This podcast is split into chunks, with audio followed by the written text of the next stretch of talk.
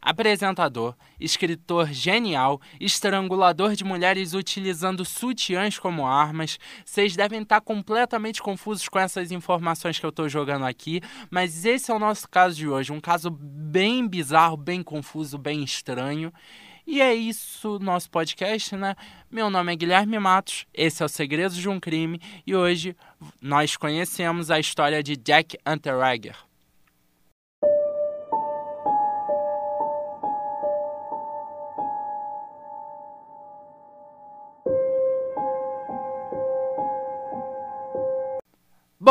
Hoje esse episódio está saindo no dia 16 de fevereiro, então ontem foi dia 15, o que significa que ontem completou um ano daquela tragédia que aconteceu aqui em Petrópolis. E eu pensei muito fazer alguma coisa, fazer um episódio voltado nisso, trazer a história daquele dia, mas achei melhor não, vamos manter o foco do podcast, vamos manter o padrão ali. Eu só quero deixar um prestação de respeito aqui, essa sensação de sinto muito, esses pêsames, porque foi um dia muito difícil para qualquer pessoa da cidade, não só para as pessoas que perderam gente lá, obviamente as pessoas que perderam gente sofreram muito, mas a cidade inteira sentiu aquele baque, assim como é em qualquer tragédia, assim como é em qualquer situação triste, pesada e terrível como foi aquele dia. Mas a gente vai continuar aqui, é, respeitando essas 233 vidas que ficaram aquele dia. E é isso, eu vou seguir aqui, mas lembrando sempre dessas vidas, dessas pessoas e é isso, galera. Vamos começar essa história hoje, que já deixou o clima bem difícil no episódio. Ah, mas é claro, vamos lembrar de seguir, compartilhar e, por favor, avaliar. Tenta, se você escuta a gente no Spotify, a maior parte do nosso público escuta a gente no Spotify. Então, se você não se importar, abrir aí o perfil do podcast, botar ali na estrelinha, clicar em quantas estrelinhas você acha que o nosso podcast merece. Pode ser Quantas você achar é, na última semana a nossa avaliação já subiu um pouquinho, eu fiquei bastante feliz. E se vocês continuarem avaliando, pode ser positivamente, pode ser negativamente, o que vocês acharem do podcast. O que importa é eu ter esse retorno de vocês. Começando a história de hoje, Jack Unterreger era um austríaco que nasceu em 1950 e teve uma vida fora dos holofotes, sendo várias vezes preso por crimes menores, sabe? Nada como assassinato. Foram 16 crimes entre assédio, roubo e assalto até 1974. Por que até 1974? Porque em 1974 Jack matou a sua primeira vítima, Margaret Schaffer, de 18 anos. Ela era uma menina prostituta e Jack estrangulou ela com o próprio sutiã. Jack, começando ali os seus primeiros assassinatos, não tinha tanta habilidade. A polícia fez seu trabalho, prendeu Anterregger rapidamente. E dentro da prisão, Anterregger ele se torna um. Como é que eu posso explicar? Ele é o reflexo da recuperação. Ele se torna um presidiário exemplo e começa a escrever. E ele começa a escrever muito bem, ele começa a escrever poemas, poesias, livros. E o público de fora começa a adorar os textos do Jack Anterregger. E ele era muito talentoso, ele realmente é muito talentoso. E a galera, o público, leitor, assim, começou a pensar: nossa, ele só matou uma prostituta, por que, que a gente não faz uma petição para ele sair da prisão? E vocês devem estar achando até, pô, não é possível, esse cara tá fazendo piada. Mas realmente foi o que aconteceu. É assustador tão pouco de respeito que as prostitutas têm é, tem e tiveram ao torno de toda a história, né? Não é o primeiro serial killer que o pano é passado por matar prostitutas. Tem outros, e assim, até hoje esse respeito é muito pequeno, mas no século passado ele era assustadoramente maior. Muitas vezes a polícia nem se esforçava para resolver um desses casos. Eu já trouxe aqui casos como o do Jack Stripador, um dos principais serial killers da história, que literalmente só não foi pego porque a polícia estava nem aí. a polícia realmente não se importava. Enquanto ele estivesse matando mulheres em 1880, prostitutas, ninguém estava ligando. E apesar dessa petição ter sido aprovada com assinaturas de diversos intelectuais, artistas e famosos da época, o presidente da Áustria só permitiu que Unterreger saísse da prisão após pelo menos 15 anos de pena, já que Unterreger havia sido condenado à prisão perpétua e o presidente da Áustria falou: "Vocês estão malucos? Vão soltar o cara?" Não, pelo menos vão ser 15 anos aqui tá, vocês ganharam a petição, mas vão ser pelo menos 15 anos.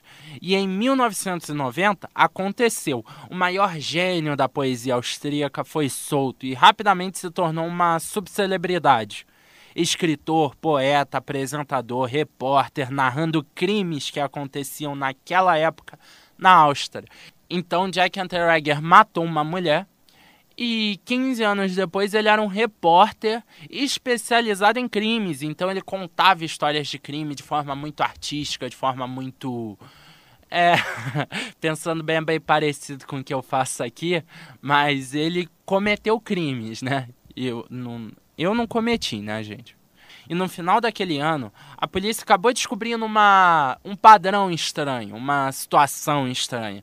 Jack estaria envolvido no assassinato de Blanka Nokova, uma prostituta na Tchecoslováquia, e outros sete homicídios na Áustria. Crimes esse que ele mesmo narrou como repórter mas não houve provas o suficiente para prender o Jack na época. Não tinha nada, nada. A polícia não conseguiu nada para botar Unterweger na prisão de novo. E acabou que depois disso, uma revista contratou Jack para escrever sobre a prostituição e os crimes envolvidos com o assunto em Los Angeles. E depois que Jack chegou em LA, três prostitutas foram assassinadas com os próprios sutiãs. Jack ainda chegou a se hospedar no famoso Hotel Cecil, que também tem história aí no podcast, vocês podem dar uma olhada.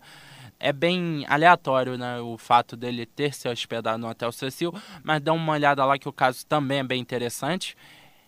E graças aos crimes que o Jack cometeu em Los Angeles, finalmente a polícia conseguiu conectar todos os assassinatos da Áustria e graças aos crimes cometidos em Los Angeles por Jack Unterreger, a polícia finalmente conseguiu conectar ele aos crimes cometidos na Áustria e Tchecoslováquia. E em 1992, Unterreger foi preso em Miami.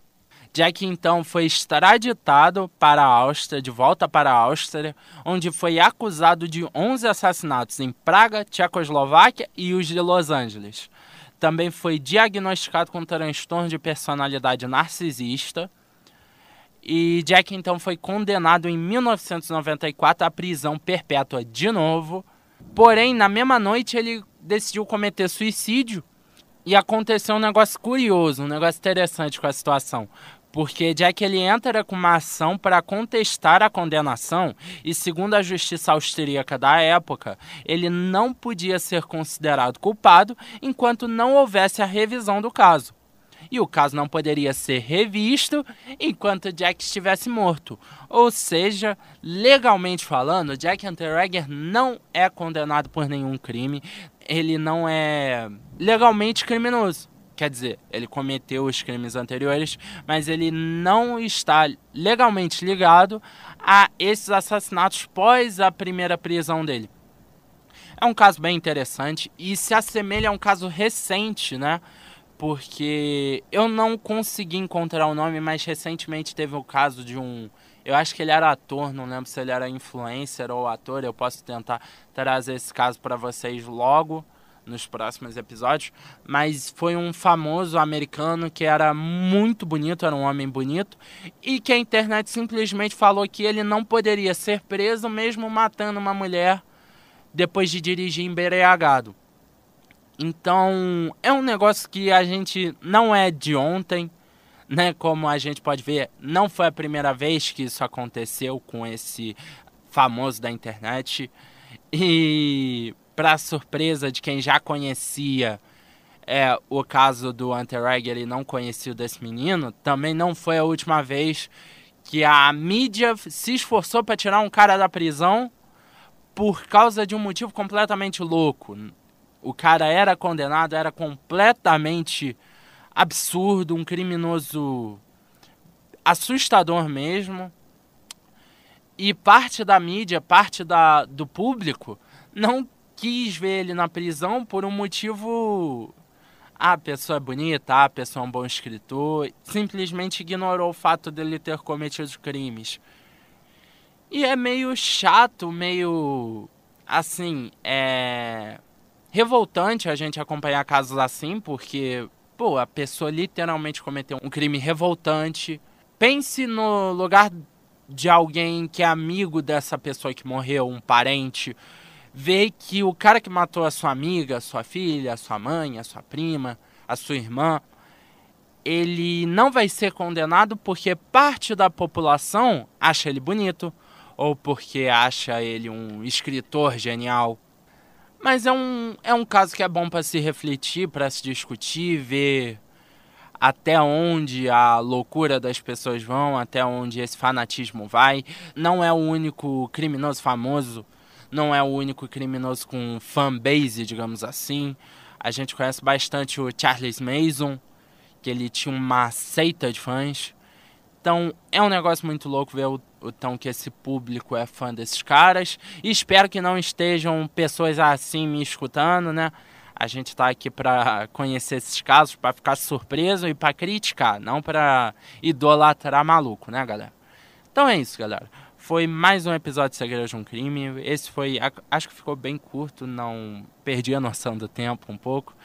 Mas foi mais um episódio de Segredos de um Crime, foi mais um caso, mais uma história. Semana que vem a gente tá aqui de volta, continuando com esse projeto esse ano, levando de pouquinho em pouquinho. Vamos tentar voltar pegando esses views. Tô gostando. Eu imaginei que a queda ia ser maior depois desse intervalo de quatro semanas sem. Acho que foram quatro semanas sem episódio. Mas o baque não foi tão grande.